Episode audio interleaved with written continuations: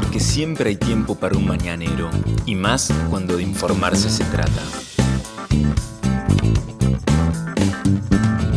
Las noticias más relevantes de la ciudad a primera hora de la mañana.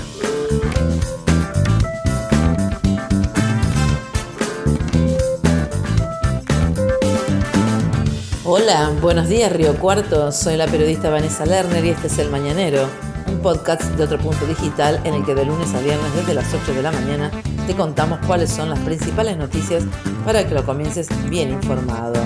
Y este martes 5 de octubre de 2021, la mañana arranca con un cielo completamente despejado, el sol salió a las 6.49 y se pondrá a las 19.23.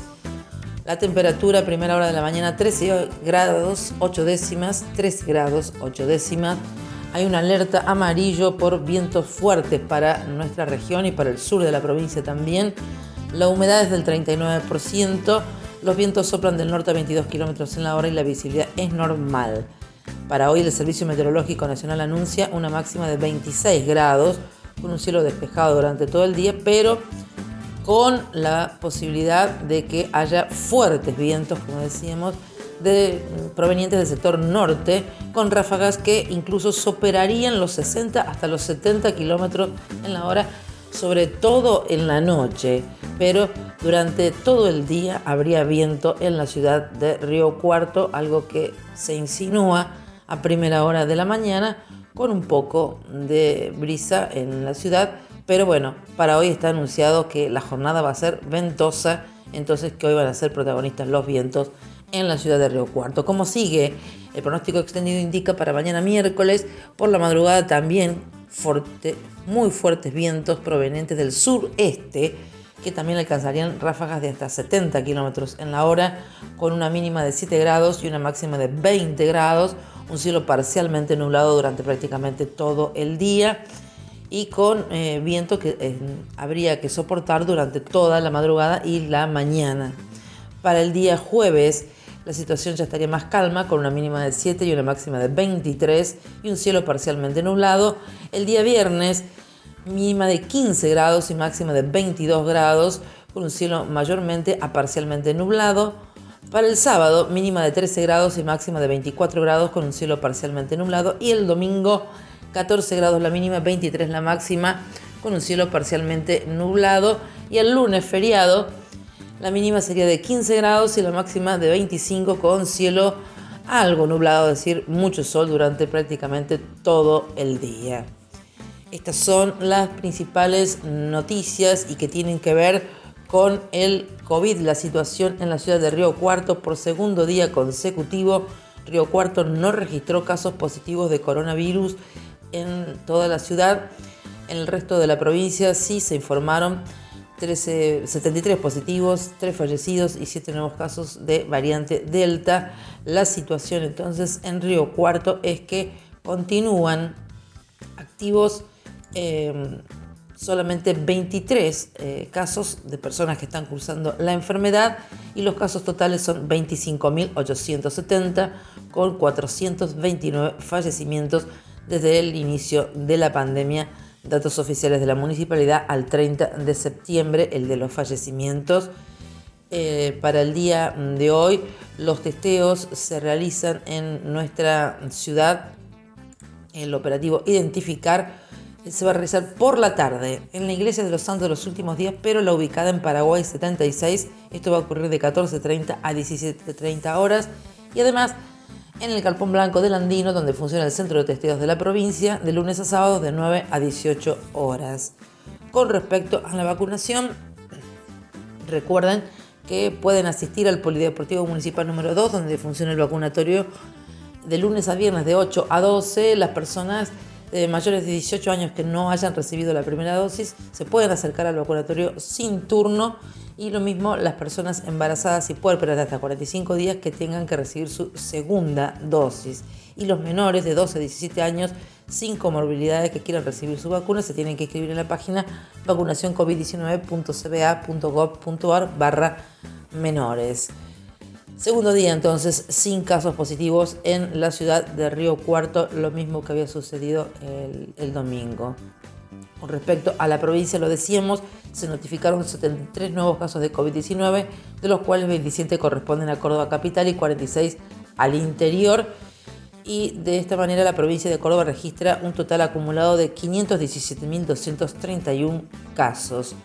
Con respecto a los fallecimientos, son tres las personas que se notificaron ayer que fallecieron por contraer el coronavirus, dos residentes de Córdoba capital de 62 y 77 años y una y un residente de Las Varillas de 71 años. Con respecto a la ocupación de camas críticas COVID-19 para adultos, están en un 4,5% ocupadas del total de camas en la provincia de Córdoba. Variante Delta.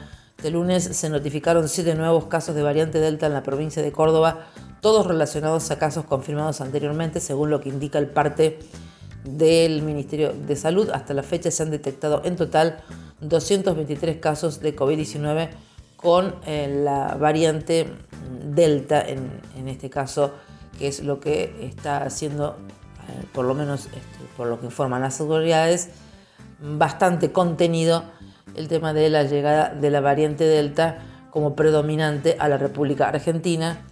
Por el momento eh, está, como decíamos, muy controlado y avanza muchísimo la vacunación. Respecto de los datos que tienen que ver con el COVID, también informamos que en la Argentina ayer se informaron 981 casos nuevos de personas que dieron positivo para COVID y se notificaron también 38 fallecimientos de 20 hombres y 17 mujeres. Las muertes totales en la Argentina ascienden a 115.283 personas, un número que duele realmente más información eh, que tiene que ver con la vacunación porque ya se puede inscribir a los menores de edad para recibir la vacuna contra el coronavirus.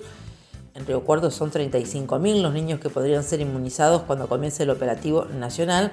Ayer se reunió el COFES, el Consejo Federal de Salud, y decidió avanzar con la estrategia de vacunación contra el COVID, incluyendo a los niños y niñas de 3 a 11 años de edad, según se informó después de la reunión entre todas las autoridades sanitarias de las 23 jurisdicciones del país, más la ciudad autónoma de Buenos Aires y el Ministerio de Salud de la Nación, hubo consenso entre todas las eh, autoridades de todos los distritos de la Argentina para comenzar con la vacunación pediátrica como un paso fundamental en el plan estratégico de vacunación contra el COVID-19 y se convino que eh, durante este jueves y viernes 7 y 8 de octubre va a comenzar la distribución en todo el país de las vacunas de Sinopharm, del laboratorio chino Sinopharm, que es con la que se va a vacunar entonces a los niños y a las niñas desde 3 y 11 años a partir del próximo martes 12 de octubre. Fecha clave entonces, martes 12 de octubre comenzará el mm, operativo de vacunación nacional pediátrico en la República Argentina. En Córdoba están esperando que les asignen cuántas son, este, cuál es el, lote de vacunas Sinopharm que se va a enviar para realizar el, operativo. Aparentemente se va a vacunar también en la provincia de Córdoba, como en el resto de las jurisdicciones, a, partir del martes que viene, el martes 12 de octubre, como se decidió ayer. Hoy se reúne el comité, el comité asesor científico de la provincia de Córdoba, donde se van a tomar las decisiones respecto de lo que tiene que ver entonces con esta vacunación pediátrica que comenzará la semana que viene en toda la Argentina. Más información que tiene que ver con hechos que ocurrieron a primera hora de esta madrugada, porque según informó la policía, en horas a las 4.30 horas de la madrugada en la Ruta Nacional 8, kilómetro 599, jurisdicción de las Higueras, se incendió un colectivo Saldivia modelo 17210, el cual era conducido por un hombre de 39 años domiciliado aquí en Barrio Banda Norte, quien transportaba a 20 pasajeros que son empleados de la empresa Avex. En el lugar trabajaron bomberos voluntarios de las higueras y policía caminera que realizó un bypass muy impresionante la imagen que se ha difundido y el video que estamos compartiendo en nuestras redes sociales y en nuestra página web. No se registraron personas lesionadas, solamente daños materiales. Se quemó entero el colectivo que llevaba a los empleados, a 20 empleados de la empresa AVEX a trabajar. Además, esto fue a las 4 de la mañana, pero luego a las 6 y 10, según también informó prensa de la Unidad Departamental de Policía, en Banda Norte, en la calle Yay Yay al 700, una mujer resultó con heridas y tuvo que ser trasladada al Hospital San Antonio de Padua porque sufrió un accidente cuando, eh, por causas que se están averiguando, iba en una moto gilera de 110 centímetros cúbicos y cayó en una excavación que está en el medio de la calle. No la vio. No, por la fotografía difundida por la policía no tenía, eh, si bien estaba señalizada con algunas eh, cintas rojas y blancas, pero no tenía la excavación en el medio de la calle otro tipo de señales como para alertar a los posibles eh, conductores que pasaran por ese lugar. Reiteramos, esto pasó en calle Yay Yay al 700 a las 6 y 10 de la mañana. Una mujer de 48 años iba en una moto, se cayó en esa excavación, fue asistida y posteriormente trasladada al hospital San Antonio de Padua.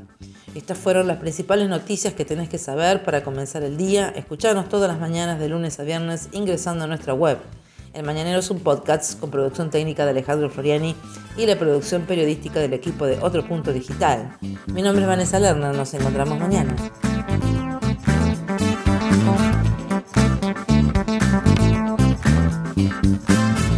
Esto fue El Mañanero, un podcast de Otro Punto con la producción periodística de Vanessa Lerner.